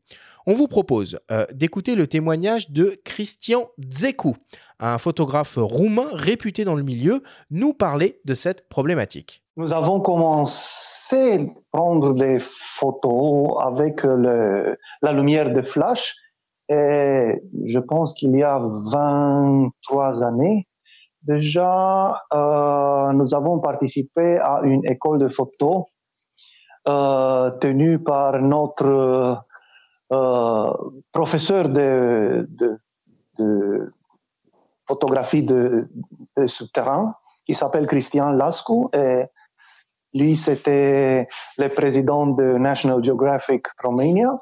Il nous a appris de prendre des photos avec la lumière continue, de faire la peintre avec la lumière. C'est vraiment photographie, écrire avec la lumière. Et ça, c'était une grande révolution pour nous parce que la photographie te permet le temps d'exposition comme tu le veux. Tu es dans, dans, dans une grotte avec aucune lumière et soudain tu vas allumer une lumière et, et faire des peintures avec ça sur les stalactites, stalagmites et, sur les murs. Et, ça, c'était euh, que s'appelle light painting, peinture avec la, lumière. Aujourd'hui, c'est en vogue, mais quand nous avons commencé, c'était quelque chose de fantastique et révolutionnaire ici en Roumanie. Et nous travaillons maintenant avec la lumière continue. Euh, la plupart, c'est avec le, le LED, euh, une lumière très économique, mais, mais nous avons redécouvert la, la photographie avec le flash, qui, par exemple, Rémi, il, prend beaucoup de photos avec le flash et nous avons observé que c'est une, c'est une différence de, de réflexion euh, entre la, lumière continue et, la lumière de flash. La, lumière continue, le LED euh, ou le tungstène, ça donne une contraste plus dur. Et le flash, c'est un peu douce. Et ça, c'est une découverte très intéressante pour nous. Alors Rémi, tu es un homme de, de flash ou de lumière continue? Ah, Les deux. Moi, je suis super content d'avoir entendu euh, Christian ça fait très plaisir d'entendre son accent. ouais, Du coup, euh, du coup, les, les, deux, j'utilise les deux. Alors, euh, voilà, quand on est dans un milieu souterrain, on est privé de lumière, clairement. Euh, la lumière de nos frontales n'est presque pas suffisante euh, pour réaliser l'image. Euh, pour moi, elle ne l'est clairement pas, même si les éclairages aujourd'hui ont énormément évolué. Euh, en dix ans, j'ai vu, j'ai vu voilà, l'éclairage se métamorphoser, que ce soit dans la puissance, la qualité de l'éclairage et l'autonomie. J'ai débuté au flash. C'est pas aisé de, de, de commencer avec avec avec ce, ce, ce type d'éclairage. Bah, c'est plein de contraintes. Bah non, pas vraiment. Euh, on, je parle, on va pas parler de, de contraintes, mais de, de méthodologie. C'est-à-dire que c'est des méthodologies très différentes. Quand on place un flash, il ne se passe rien. C'est au moment où on déclenche. Et euh, grâce au numérique, on a le résultat de l'éclairage. Donc euh, quand on était sur de l'argentique, chose que je n'ai pas connue, les, quand on plaçait un flash, on savait pas du tout ce qui allait se passer. Maintenant, on a le contrôle en direct. Donc au final, ça rejoint l'utilisation de la lumière continue. Mmh. Hormis le fait que le temps est passé et que plus le temps passe, euh, et ben derrière, moins on aura de temps de, de, de faire de l'image. Donc il faut être performant. Mais la performance, elle s'acquiert avec le, le travail de terrain. Plus on se on, se crée des expériences et plus on va pouvoir les réutiliser. Et c'est ça qui est très intéressant avec la lumière. C'est-à-dire qu'on va se créer des méthodologies de travail qui vont mmh. nous permettre d'être quasiment à coup sûr de sortir une image. C'est-à-dire qu'aujourd'hui, je, travaille avec 10, 15, 20 flashs. Ça va dépendre des volumes, hein. ça dépend qu'est-ce que je dois éclairer, la complexité du milieu. Euh, mais à coup sûr, je place un flash, il est bien orienté, il a son réglage de puissance, il a son réglage de zoom, mais ça c'est un travail mental, c'est un travail qui demande de se poser. Avant de sortir le matériel. J'analyse toujours si déjà je vais pouvoir sortir la, photographie. Est-ce que j'ai les moyens humains? Est-ce que j'ai les moyens matériels? Et est-ce que j'ai le temps nécessaire pour faire la photo? Parce qu'une photo, il peut vite me falloir une heure si pour placer un flash, il faut un quart d'heure. Comment tu fais d'ailleurs alors euh, pour, pour, pour, tout placer euh, Bon, il y a tes équipes qui vont t'aider, mais pour disposer 15 à 16 flashs, pour bien les orienter sur le moment, gérer l'autonomie et faire la mise au point dans le noir, comment tu procèdes? Alors, euh, alors les flashs, justement, c'est jusqu'à présent le rapport poids, puissance et autonomie qui était le plus intéressant parce qu'on part avec des petites batteries euh, qui sont chargées à bloc et on peut facilement faire aujourd'hui 200, 300 éclairs. Euh, quand j'arrive à faire 50 photos dans une journée, je suis très très content. On est sur des ordres de grandeur où on, on déclenche pas énormément sous terre. Moi, je suis du genre à vraiment pas beaucoup déclencher. Je déclenche quand je suis sûr. Ça m'arrive même des fois de faire la mise au point et de dire ah non, j'ai pas déclenché, mais je vais quand même modifier un flash parce que je sais que c'est pas bon. Mais attends, comment tu arrives à, concevoir et, avoir un aperçu de la composition dans le noir, justement? C'est une lecture, c'est une lecture de la scène. Moi, je travaille avec, euh, on va dire, toujours la même chose. C'est-à-dire que je, je, démarre par mon contre-jour, je viens mettre des flashs sur les côtés, je viens mettre des flashs plus devant qui vont éclairer de front à très faible puissance pour pas trop venir euh, sur les, les contre-jours. Mais les puissances, elles sont déjà connues par l'expérience. Après, il y a la, il y a la roche. Est-ce qu'elle brille? Est-ce qu'il y a des limons qui vont absorber la lumière?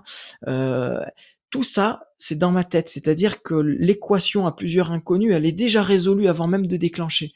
Donc c'est c'est c'est c'est un quand je dis que une photo se pense, se construit, c'est vraiment un travail mental. C'est-à-dire que c'est c'est une réflexion de qu'est-ce que va donner la, photo. Mon, mon, travail euh, où je vais vraiment venir travailler après, ça va être sur la position de, du figurant.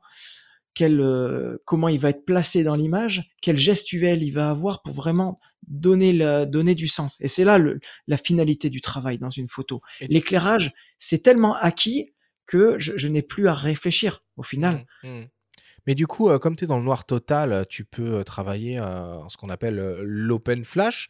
Euh, tu utilises cette technique ou tu as un système de synchronisation avec le boîtier? Alors tous les flashs sont synchronisés. Hein.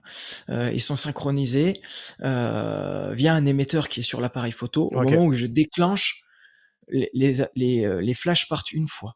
Ça m'arrive très très très rarement d'avoir à faire une pause langue au flash et de rajouter de la lumière. D'accord. C'est vraiment parce que potentiellement il me manque de la lumière et je vais peut-être faire claquer deux ou trois coups de, de, de, de, de flash successifs pour rajouter un peu de lumière. Mais là, le risque de flou de bouger est tel que de toute façon, il faut être sur trépied. Ouais. Donc, ça m'arrive peu souvent. Maintenant, ce qui change, c'est que je commence à intégrer la lumière continue euh, dans une photo qui était jusqu'à présent très figée pour essayer de donner du mouvement à l'image. Alors, le flash, il, il a plein d'avantages. On peut travailler à main levée, mais euh, on est limité dans le dans, dans les dans le mouvement. Et quand on a de l'eau, c'est bien de conserver du mouvement. Ça, c'est très intéressant. La transition, la transition est parfaite, hein, puisque euh, évidemment, hein, euh, les, contraintes d'éclairage en photo, c'est une chose, mais en vidéo, là où on veut avoir vraiment euh, du, euh, du mouvement, c'est encore plus délicat. Et évidemment, le flash est totalement sorti, euh, sorti de l'équation. tu nous as dit que de plus en plus, hein, tu, tu, tu, réponds à des demandes de, de production vidéo en faisant appel aux compétences d'un jeune vidéaste et, et, débutant en spéléologie qui s'appelle Thibaut Poinas. Poina, je ne sais pas comment on dit. Poinas. Ouais. Poinas. on l'a rencontré et il nous a fait un petit témoignage. On l'écoute dans l'univers souterrain, en fait, la plus grande problématique qu'on va avoir pour faire de l'image, donc euh, déjà en photo, mais surtout en vidéo, ça va être la lumière. C'est assez complexe parce qu'il nous faut absolument de la lumière continue. Et de la puissance en lumière continue, c'est vraiment euh, ce qui est le plus compliqué à voir, même si aujourd'hui on a des grosses évolutions technologiques, euh, avec des marques qui proposent des, belles solutions pour faire de jolies choses. Mais c'est vrai que c'est ce qui reste le, le plus compliqué. Parce que par rapport à la lumière en, vidéo, on peut tricher sur plusieurs paramètres, sur euh, la sensibilité, on peut avoir des objectifs très lumineux, mais sous terre, on arrive tellement à une limite quand on a des grands volumes et qu'il n'y a pas un, pet de lumière, bah en fait, le seul point sur lequel euh, faut qu'on arrive à travailler, c'est la lumière. Et c'est pour ça que c'est vraiment le point le plus important. Ça fait quand même pas mal de temps que je vais beaucoup dans les milieux souterrains, euh, de manière un peu sporadique parce que je touche à beaucoup d'univers différents. Et du coup, je me suis toujours débrouillé un peu avec ce que j'avais, des, lampes que je pouvais récupérer, des bidouillages avec des batteries. Le problème, c'est que la lumière qui restitue de, les couleurs euh, de la bonne façon, qui a la même teinte, bah, au final, aujourd'hui, si on veut avoir une solution qui est vraiment performante, il faut, faut s'orienter vers euh, des solutions professionnelles qui sont dédiées pour ça. Donc je l'ai beaucoup fait de manière amateur avec ce que j'avais sous la main, ce que je pouvais trouver de pas trop cher. Et des fois j'étais limité. Hein. Il y a des grands volumes que j'aurais beaucoup aimé filmer et que je ne filmais pas. Donc je faisais un peu de photos aussi avec de la pose longue, euh, voilà, avec euh, mes lumières comme ça. C'est depuis que j'ai rencontré Rémi en fait que j'ai pu un peu. Là on est sur un projet où on filme dans des grands volumes parce que c'est lui qui m'a fait rencontrer euh, Méandre et qui eux ont des grosses solutions LED euh, donc c'est des lampes qui ont été créées spécifiquement pour l'usage souterrain euh, et ils ont pris en gros de, des LED d'éclairage public et ils ont réussi à adapter avec euh, aujourd'hui bah, les nouvelles batteries qu'on arrive à avoir pour avoir la puissance nécessaire pour les alimenter. Donc là, bah, par exemple, je suis en train de bosser sur une vidéo qu'on a fait à, à Castelbook où on a des volumes immenses, hein, des salles incroyables et on a de la vidéo. Et ça, par exemple, c'est quelque chose sur des volumes de cette taille, j'ai jamais pu le faire. Donc avant, on va dire que vu que je pouvais pas aller sur ce type d'approche-là, bah, je me limitais en volume. Donc j'ai plus filmé dans des espaces restreints ou dans des grands gouffres où quand même on avait la lumière extérieure qui rentrait dedans. Et c'est vrai que bah, sans cette lumière, sans cet apport, bah, en fait, euh, on va retrouver, au bout d'un moment, on va être limité, il n'y aura pas de solution. Depuis toujours que j'ai des passions à côté, l'aventure, euh, la vidéo, et je me suis dit, mais en fait, euh, le domaine scientifique, c'est une de mes passions. Et ce que je vais faire, c'est que je vais essayer d'assembler les trois. Et c'est pour ça que j'ai commencé, j'ai créé ma boîte pour faire de la vidéo. Et le, but, c'était de développer ça, développer ça pour à long terme, bah, faire des projets un peu comme sur lesquels on est aujourd'hui. Là, à Castelbouc, c'est une grotte où euh, bah, il y a des empreintes de, sauropodes, euh, de, dinosaures géants qui ont été retrouvés. Et donc là, bah, quand on filme, il y a tout ce côté euh, audiovisuel que j'adore. Il y a tout ce côté scientifique aussi, vulgarisation scientifique, où on montre des sujets hyper intéressants. Et le côté aventure, parce que c'est une vraie aventure pour aller dedans, pour, pour parcourir. Et voilà, à long terme, en fait, c'est comme ça que je me suis dirigé vers ça, d'aller filmer en souterrain. Alors Rémi, pour les, projets vidéo, vous travaillez aussi avec du, du matériel Fuji parce qu'ils ont des, des, des, fonctionnalités euh, hyper avancées aussi en vidéo. Alors tout à fait. Alors moi, la vidéo, c'est pas forcément mon domaine. Euh, mon entreprise reçoit des demandes et aujourd'hui, ne pouvant de toute façon pas tout faire, voilà, je me suis entouré de, personnes comme Thibaut euh, qui ont la capacité de, faire et ça, et je suis très heureux de pouvoir redistribuer des projets. Thibaut, on s'est rencontré sur un événement euh, justement de, de, vidéo Spéléo, le Spélimage à Courtaison. C'est un, événement national qui réunit les vidéastes du milieu souterrain et les photographes. Euh, Thibaut, il travaille avec un XT4 euh, et puis euh, j'ai tout de suite en lui, j'ai senti une, une, belle envie d'avancer, une envie d'apprendre. On a, on a 10 ans d'écart, on a 10 ans d'écart sur la pratique de l'image aussi, et, euh, et, au final, je me, je me, retrouve un peu en lui à, mes débuts, avec une, une, belle volonté d'avancer. On sent son enthousiasme hein, dans le témoignage, on sent qu'il a, il a soif d'aventure, quoi il a soif d'aventure, il est débrouillard, il est volontaire. Donc euh, voilà, pour moi, ça c'est des signes révélateurs et de confiance. Euh, lorsque l'on est professionnel, on a envie de s'entourer de gens qui vous lâchent pas. Voilà, Thibaut, on l'a fait travailler sur euh, sur cette découverte des empreintes de sauropodes à Castelbouc, donc des dinosaures géants, des sauropodes. Ces empreintes, ces contre-empreintes sont au plafond d'une grotte. C'est extraordinaire. Enfin, c'est c'est renversant. Euh, c'est pas le massif hein, qui qui s'est renversé, mais c'est c'est la découverte qui l'est. On se croirait dans euh, Tomb Raider là. Mais c'est un, c'est un peu ça, c'est que c'est un, mix de, de Indiana Jones, de Tomb Raider, de, de voilà, de, de, Tintin euh, sur, qui va sur la lune. C'est euh, c'est un peu tout ça qui nous anime. Et, et, au final, on a les mêmes émotions de la découverte. Donc, on arrive à très bien se comprendre. Moi, j'ai une gestion de la lumière que qu'il n'a pas encore, mais voilà, je j'essaye de, de lui de lui apprendre un peu cette, cette gestion qui est quelque chose d'inné. Donc c'est pas toujours facile d'expliquer quelque chose qui est inné. Euh, et mes moyens financiers, les moyens financiers de ma société font qu'aujourd'hui, des, des lumières fabriquées par, Méandre Technologies, c'est des lampes que j'ai fait fabriquer spécialement pour mon, pour, pour mon entreprise, pour mon utilisation, qui est au final un éclairage détourné de l'utilisation de la, de la photogrammétrie où il faut une, une, une, une qualité de lumière irréprochable. Euh, dans le monde, il n'y a pas 36 fabricants.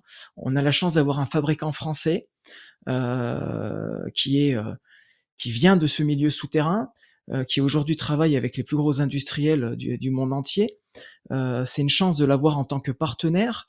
Et en plus, j'ai pu développer, grâce à mon savoir-faire de photographe, des éclairages euh, qui me servent aujourd'hui et qui me permettent Mmh. qui me permettent d'avoir des, des, contrats parce que je suis le seul à détenir mmh. ces éclairages. Mmh. Quand on a du matériel exclusif à une société, euh, d'un point de vue euh, purement commercial, c'est pas anodin. Eh oui. Alors, tu as, tu as la chance hein, de, de, pouvoir vivre hein, aujourd'hui de, de, ton activité. Alors, tu travailles comme euh, photographe-auteur pour toi, mais aussi, euh, et tu l'as déjà évoqué pour, euh, pour, des pour des entreprises, tu te qualifies même comme photographe industriel et scientifique. Tu proposes de la photo, de la vidéo et même ce que l'on appelle de la photogrammétrie. Michel Besson, chef d'une petite entreprise spécialisée dans les travaux en milieu souterrain, basée dans le Lot, fait appel à ton savoir-faire. Il nous explique pourquoi. Rémi euh, a une activité, enfin, il a eu des activités de, travaux acrobatiques et de chantier. Euh, c'est un homme de chantier, donc il connaît les contraintes qu'on a. euh, il connaît les contraintes de sécurité par rapport aux engins. Donc, quand il fait des photos, bah, soit on adhère et on mobilise l'appareil, le- l'engin pour faire une photo instantanée, mais bon, on accepte de perdre un peu de temps, mais ça permet à Rémi de faire quelque chose de, de, de préparé et d'avoir vraiment une, une photo qui reflète vraiment euh, le travail de l'engin. Mais aussi, quand il fait ses photos, bah, il faut pas qu'il s'approche non plus euh, quand l'engin est en, en service, euh, qu'il puisse s'approcher jusqu'à une certaine distance pour pas se mettre ni lui en danger, euh, ni euh, perturber l'opérateur. C'est important. Ça me rappelle ça à l'esprit une photo qu'on a faite euh, en creusant une cave où euh, Rémi a fait une photo d'une haveuse avec des pics, euh, vraiment s'allongeant par terre pour avoir une vue vraiment euh, plongeante de l'appareil. Bon, on était à distance, c'est sûr, mais euh, c'est vrai qu'il a pris, il s'est mis vraiment dans une position où euh, bah, fallait pas non plus euh, faire d'erreur, fallait pas que l'opérateur, euh, tout d'un coup, il fasse manœuvrer le, le bras de l'appareil.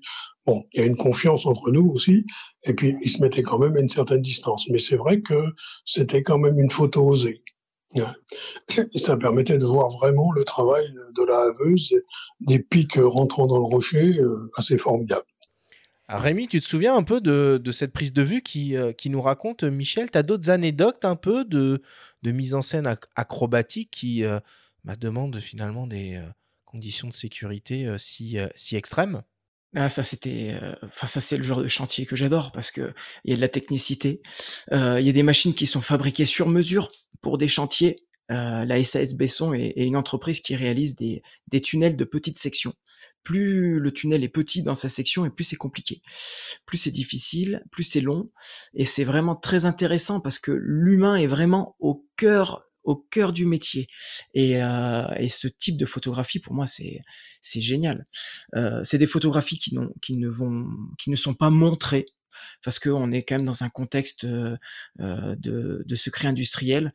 Euh, c'est une entreprise qui a énormément investi dans le matériel. Moi, j'ai énormément appris d'ailleurs là-dessus, à savoir que l'investissement du matériel, il est très très très important.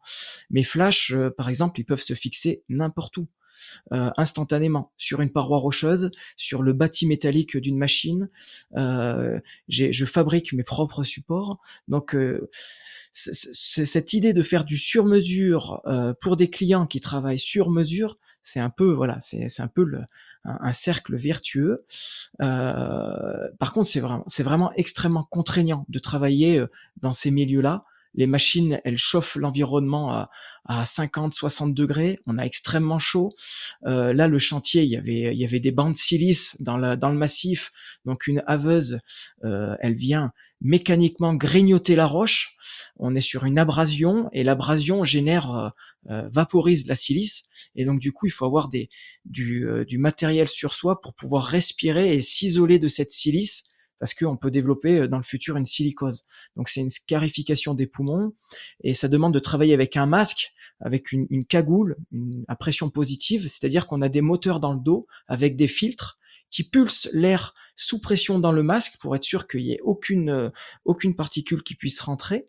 Mais on est très très limité. On peut pas, on peut pas marcher vite, sinon on s'essouffle. Il n'y a pas assez d'air qui rentre. Euh, si les moteurs s'arrêtent, on a de la buée rapidement. Euh, il faut pas que les filtres soient encrassés non plus. Euh, et pour faire de l'image, ben, on peut pas se rapprocher l'œilleton de, de, de l'œil. On est obligé de viser sur l'écran. Donc tout ça, c'est des, contraintes euh, assez importantes. Si on rajoute en plus les machines en mouvement, euh, euh, les projections de roches, où il faut être extrêmement vigilant.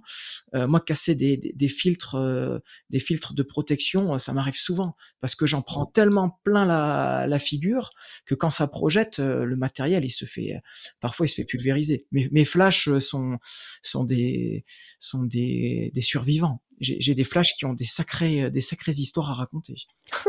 Ça c'est pas mal comme phrase. Des, des, flashs qui ont des histoires à raconter. Oui, il faudrait les, les, visualiser, les voir. On en voit d'ailleurs certains sur euh, la vidéo dont on a parlé tout à l'heure. On, on, voit des flashs couverts de boue, notamment. Et parmi tes domaines de compétences, donc il y a la gestion des flashs. On a beaucoup parlé aussi au cours de la discussion de photogrammétrie. Qu'est-ce que tu peux nous en dire? Est-ce que c'est quand même une de tes spécialités? Ce qui fait que tu as certains clients? Alors la photogrammétrie, c'est euh, c'est un, environnement, enfin c'est une demande qui est qui est euh, extrêmement euh, porteuse pour l'avenir. Je, je, dis souvent que le métier de photographe, c'est un métier qui demande souvent à être réinventé. Et aujourd'hui, le métier de photographe, il touche bien plus que la photographie d'illustration. On peut sortir d'un contexte euh, une situation en la numérisant. C'est-à-dire qu'on va créer numériquement une copie virtuelle et la photographie, poussée à son extrême, qui est la photogrammétrie, permet de justement arriver à cette euh, à ce, type de travail, à ce type de rendu.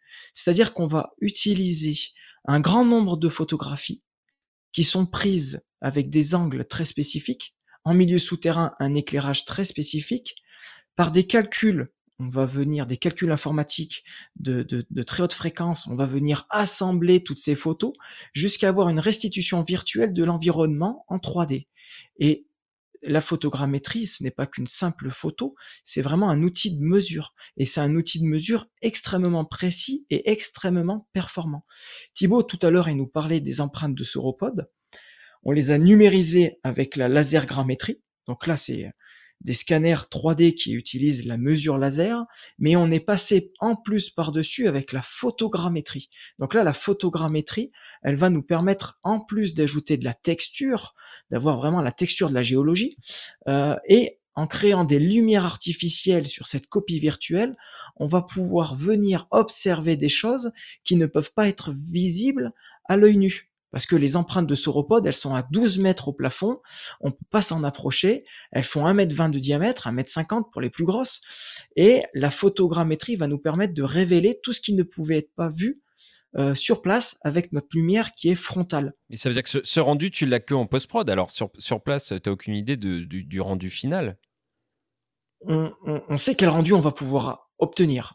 Mais mmh. par contre, en effet, sur place, on n'a pas ce rendu. C'est vraiment en post-production qu'on va faire varier les lumières, on va créer des lumières rasantes, on va ramener des jeux de couleurs euh, par des jeux d'infographie où on va pouvoir faire des mesures d'altimétrie.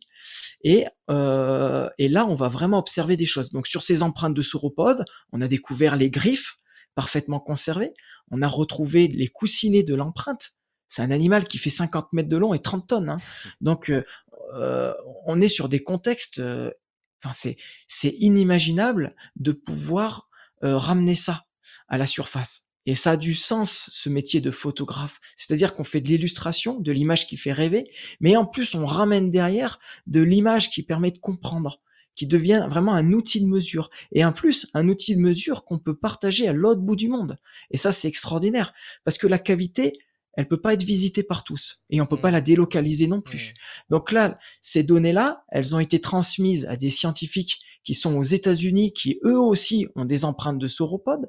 Ça a été euh, envoyé euh, dans les pays asiatiques où là aussi récemment des empreintes de sauropodes ont été découvertes et ça permet de comprendre les différences de, de, ces animaux euh, qui ont quand même vécu il y a 168 millions d'années il faut s'imaginer que la Terre ne connaissait un seul continent, la Pangée, il n'y avait qu'un seul océan, Tétis, et, euh, et on avait des, des, des dinosaures géants.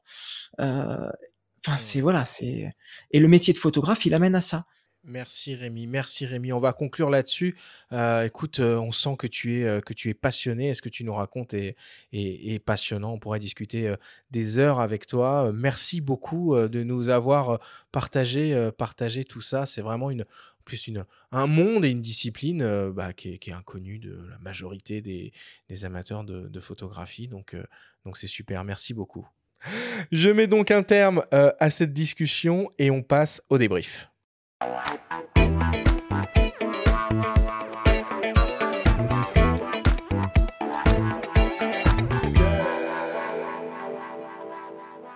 Nous sommes toujours avec le photographe Rémi Flamand pour cette grande émission au coin du feu. C'est le moment du débrief qui vous est présenté par ipln.fr, le spécialiste photo et vidéo. Rémi, difficile évidemment de résumer notre passionnante discussion en quelques minutes. À la place, tu vas essayer de faire ton propre portrait robot en quelques minutes. Est-ce que tu es prêt? Ouais. c'est une drôle de, T'inquiète c'est une pas, drôle de question. ça va bien se passer. Rémi, est-ce que tu peux nous expliquer simplement ce qu'est finalement la photographie souterraine? Alors, la photographie souterraine, en premier lieu, je pense que c'est surtout une histoire euh, humaine. C'est une histoire de, personnes, de rencontres, et surtout, c'est euh, l'esprit d'équipe. C'est l'esprit d'équipe qui va être déterminant pour arriver à une fin, qui est la photographie. Mais avant, c'est l'aventure, c'est des contraintes, c'est des moments difficiles, c'est des moments de joie, euh, et la photo n'est qu'une finalité en soi. Quelles sont les, aptitudes et connaissances nécessaires à avoir pour pratiquer la photographie souterraine? Il faut être un, il faut être un leader, dans le sens où on mène une équipe. Euh, un leader, il, euh, il cherche avant tout à maintenir la cohésion avec des gens qui ont des profils très différents. On va avoir des très sportifs et des gens qui sont moins sportifs. Parfois, c'est le sportif qui lâche parce que c'est pas son jour. Donc, il faut être extrêmement vigilant. Donc voilà, ça pour moi, c'est un, un- un rôle très important d'être bienveillant envers les gens qui, qui nous accompagnent. On peut être aussi le maillon faible. Euh, voilà, donc euh, il faut il faut le dire quand ça va pas. Euh, il y a un esprit de sécurité. Euh, il faut toujours être vigilant en permanence. Ça c'est ça c'est très très important. Après il faut être euh, il faut être un peu fou quand même d'a- d'a- d'aller sous terre alors que parfois il fait grand ciel bleu et qu'on n'a pas vu le soleil depuis depuis plusieurs jours. On retourne sous terre. Euh, après, bah, il y a, y a cette aventure, cette aventure hein, qui, qui nous mène à, à découvrir l'inconnu. Donc euh, voilà, il faut être aventurier. Après, il faut, il faut, voilà, il faut être, euh, il, faut être, euh, il faut être ouvert d'esprit. Il faut, il faut laisser parfois aussi un peu de la place aux autres, même si le travail il est très personnel. Parfois, quelqu'un a des idées et il faut essayer. Il faut essayer, ne serait-ce que pour valoriser la personne, pour valoriser son idée, même si on sait que parfois ça va pas aboutir, mais au moins la personne elle a essayé et en essayant elle a, elle a appris. Euh, voilà, il n'y a pas d'erreur sous terre. On fait que, que apprendre. Et comment tu gères la perte de notions euh, spatio-temporelles une fois sous terre? Elle est, euh, elle est, euh, elle est existante hein, cette perte, mais avec le temps, euh, on arrive à, se retrouver un petit peu. On arrive à retrouver des repères. Euh, moi, c'est des repères euh, physiologiques où je vais d'un seul coup avoir une fatigue, l'envie de boire. Ça, ça dépend énormément du contexte, hein, mais voilà, on, arrive à retrouver des repères en s'écoutant. On n'a pas de repères physiques avec voilà la dérive du soleil, mais on a des signes de fatigue, des signes d'agacement qui font dire que ça fait longtemps qu'on est sous terre et qu'il va peut-être falloir se reposer. Et euh, il y a les signes aussi qu'on va observer chez les autres personnes, euh, des tremblements, euh, de, euh, le froid qui arrive, l'humidité. Donc très très souvent, je demande aux gens comment ça va. Est-ce que tu as froid? Euh, Est-ce que est-ce que est-ce que tu as faim? Est-ce que tu veux qu'on fasse une euh, euh, Est-ce qu'on démarre le réchaud pour se réchauffer?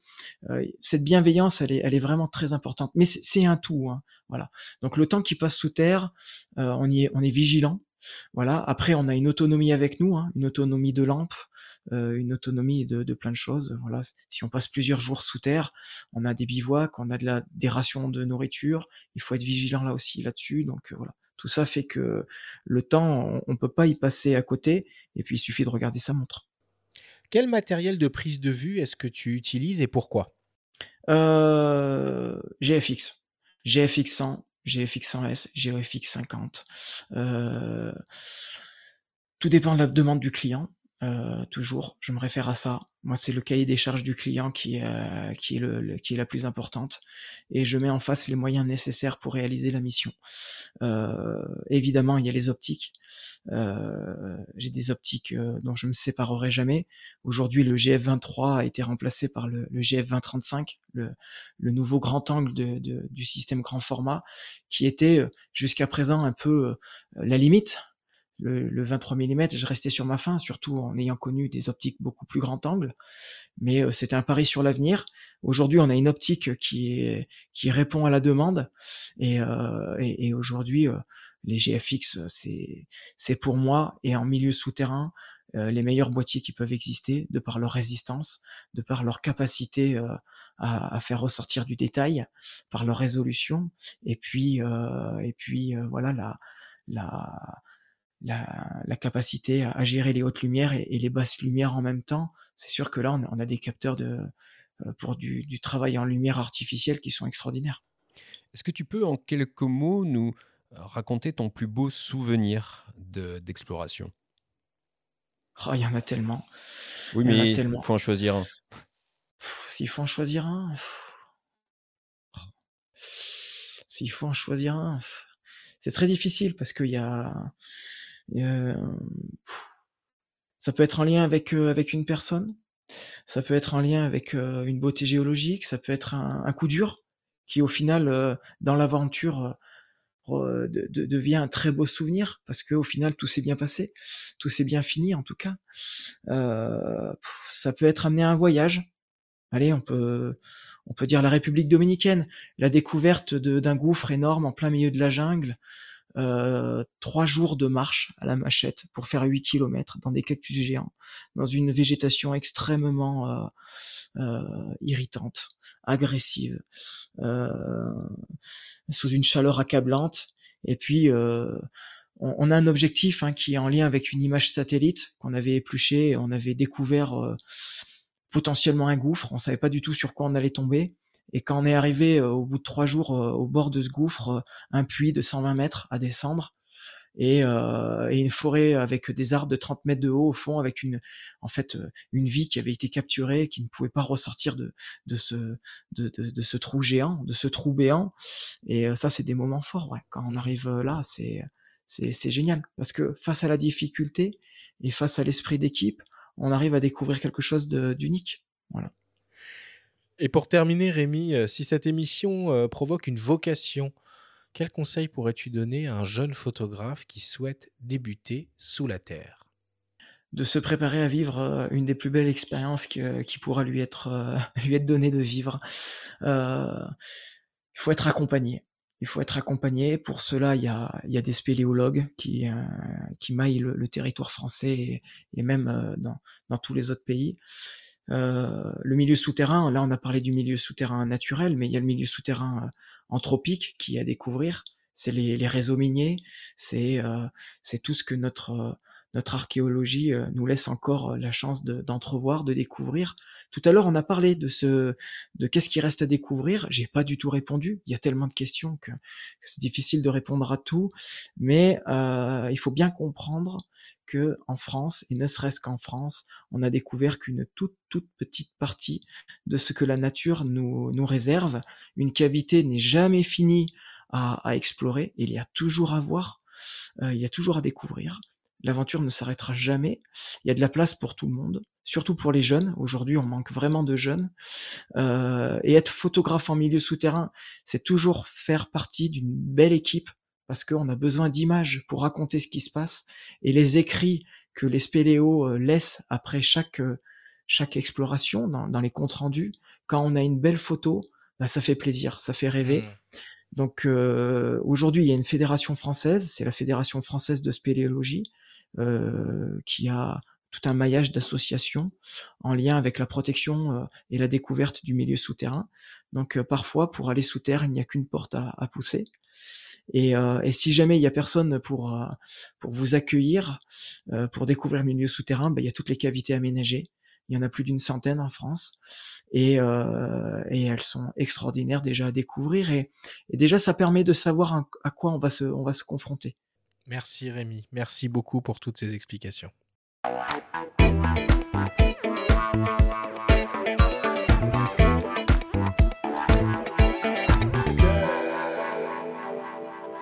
Il est temps d'attaquer la dernière partie de cette émission et de se confronter au traditionnel quiz.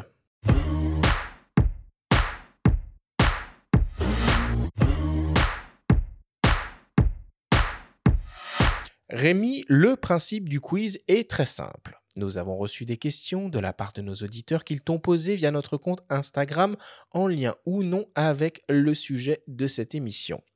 Nous en avons sélectionné quelques-unes et tu vas avoir seulement 30 secondes et pas une de plus pour tenter d'y répondre le plus clairement possible. As-tu bien compris la consigne? C'est parti.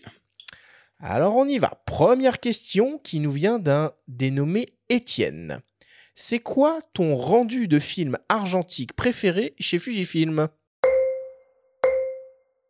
Euh, Velvia. Pourquoi? La réponse est courte et, Oui, c'est très court. C'est un des premiers à être apparu, en tout cas parmi les simulations de films. Et moi, j'ajouterais d'ailleurs, est-ce que tu bosses en JPEG aussi? Parce que tu, tu fais beaucoup de post-prod, mais est-ce que tu exploites les JPEG de tes Fuji? Euh, non, pas vraiment. Alors si, avec le XH2 où le- les logiciels de traitement d'image n'existaient pas, à- au moment où le XH2 je l'ai reçu, je l'ai reçu euh, trois mois avant la, la sortie commerciale, donc euh, j'ai fait du JPEG. Euh, mais sinon, je fais du RAW. euh, Ah bah voilà, du RAW. Ça marche. Deuxième question qui nous vient d'une dénommée Clara. Quelle est la découverte la plus incroyable que tu aies fait sous terre? Il y en a tellement. Euh, la galerie Eden Josiane, dans la, la rivière souterraine de Malaval. Euh, une grotte unique, unique par ses concrétions, où euh, le moindre, la moindre respiration euh, pourrait mener à mal 10, ans de, 10 000 ans de, de, de- de géologie. Très clair. Parfait. Moins de 30 secondes, on attend la fin du chrono. Faut y aller à Malaval, hein, décidément. ouais, ça donne envie. Hein. Merci. Troisième question qui nous vient d'un dénommé Franck. Sous terre, il faut pousser les ISO. Avez-vous fait des tests de sensibilité avant de choisir Fujifilm pour faire vos photos? Alors, il faut pousser les ISO, mais moi je les pousse pas tant que ça. Je, travaille toujours à 800 ISO. Je ne, euh, je ne sors jamais de cette règle, tout simplement parce que c'est ma, ma capacité à gérer les éclairages du premier coup. Si je, si je bouge la sensibilité, je modifie tous mes éclairages. Donc finalement, des boîtiers avec des performances avec euh, plus de 1 million d'ISO, ça te, ça te parle pas spécialement quoi? Euh, ça peut être utile dans des cas extrêmement précis. Hmm, hmm, ok. Quatrième question qui nous vient d'un dénommé Denis. Pourquoi est-ce que le nom de Martel revient sans cesse dès qu'il s'agit de grottes en France? Parce que c'est un, personnage qui nous a légué une, l'envie de découvrir. C'est un des premiers spéléologues au monde à avoir, vraiment avoir eu une démarche scientifique sur euh, le milieu souterrain, un cartographe, un photographe également, et euh, on a tout un patrimoine qui nous est légué grâce à Martel et ses collaborateurs. Mais il est C'est pas Charles hein, qui avait arrêté les Sarrasins à Poitiers, c'est quoi son prénom à ce Martel? Édouard Alfred Martel. Ah, Eddie, si tu nous écoutes. Et enfin, pour terminer, une question de mes soins, une question qui tue. Rémi, si tu devais rester confiné pendant trois mois dans un contexte épidémique planétaire, chose qui bien sûr relève de la pure science-fiction, quelle grotte choisirais-tu? Alors, je vais pas en citer une, mais ça serait une grotte euh, plutôt dans le sud de la France, dans un contexte où il ferait plutôt doux, bon à vivre. On va éviter le contexte alpin avec des cavités à moins 2 degrés en permanence sur l'année, mais un, un 13-14 degrés avec un peu d'eau et une plage de sable, ça serait parfait. Bon, et une peut-être pour terminer, une marque de crème solaire que tu pourrais nous recommander?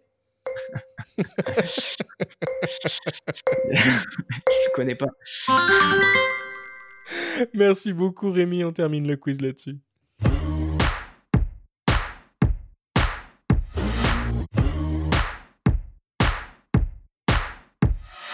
Nous voilà désormais à la fin de cette émission. Rémi, une nouvelle fois, merci beaucoup euh, de t'être prêté à cet exercice du, euh, du haut coin du feu euh, avec nous. C'est quoi tes, tes, tes actualités en ce moment? Mes actualités? Bah, c'est de repartir sous terre, évidemment.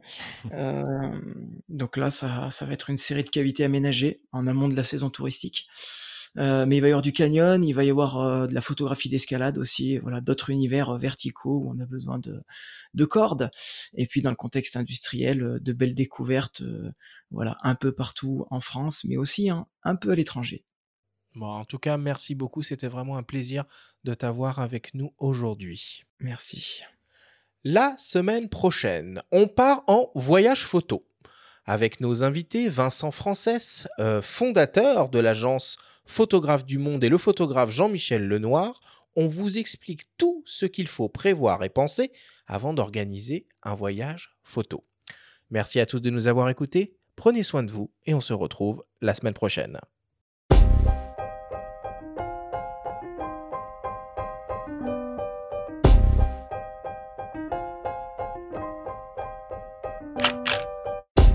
C'était Faut pas pousser les ISO, le podcast hebdo pour tous les passionnés de photos et de vidéos. Toutes les semaines, retrouvez Arthur Azoulay, Benjamin Favier et leurs invités pour parler de sujets matos, techniques et inspiration. Cet épisode vous a été présenté par Fujifilm avec la série X et le système grand format GFX, des appareils hybrides dotés d'une qualité d'image unique. Abonnez-vous à notre chaîne et retrouvez l'intégralité de nos émissions depuis toutes les plateformes d'écoute, comme Spotify, Apple Podcasts, Google Podcasts, Deezer, Amazon Music et YouTube. Si vous aimez notre émission, n'hésitez pas à liker, à vous abonner et à nous laisser un petit commentaire. Rendez-vous jeudi prochain pour un nouvel épisode. D'ici la fête de la photo. Et n'oubliez pas, faut pas pousser les ISO.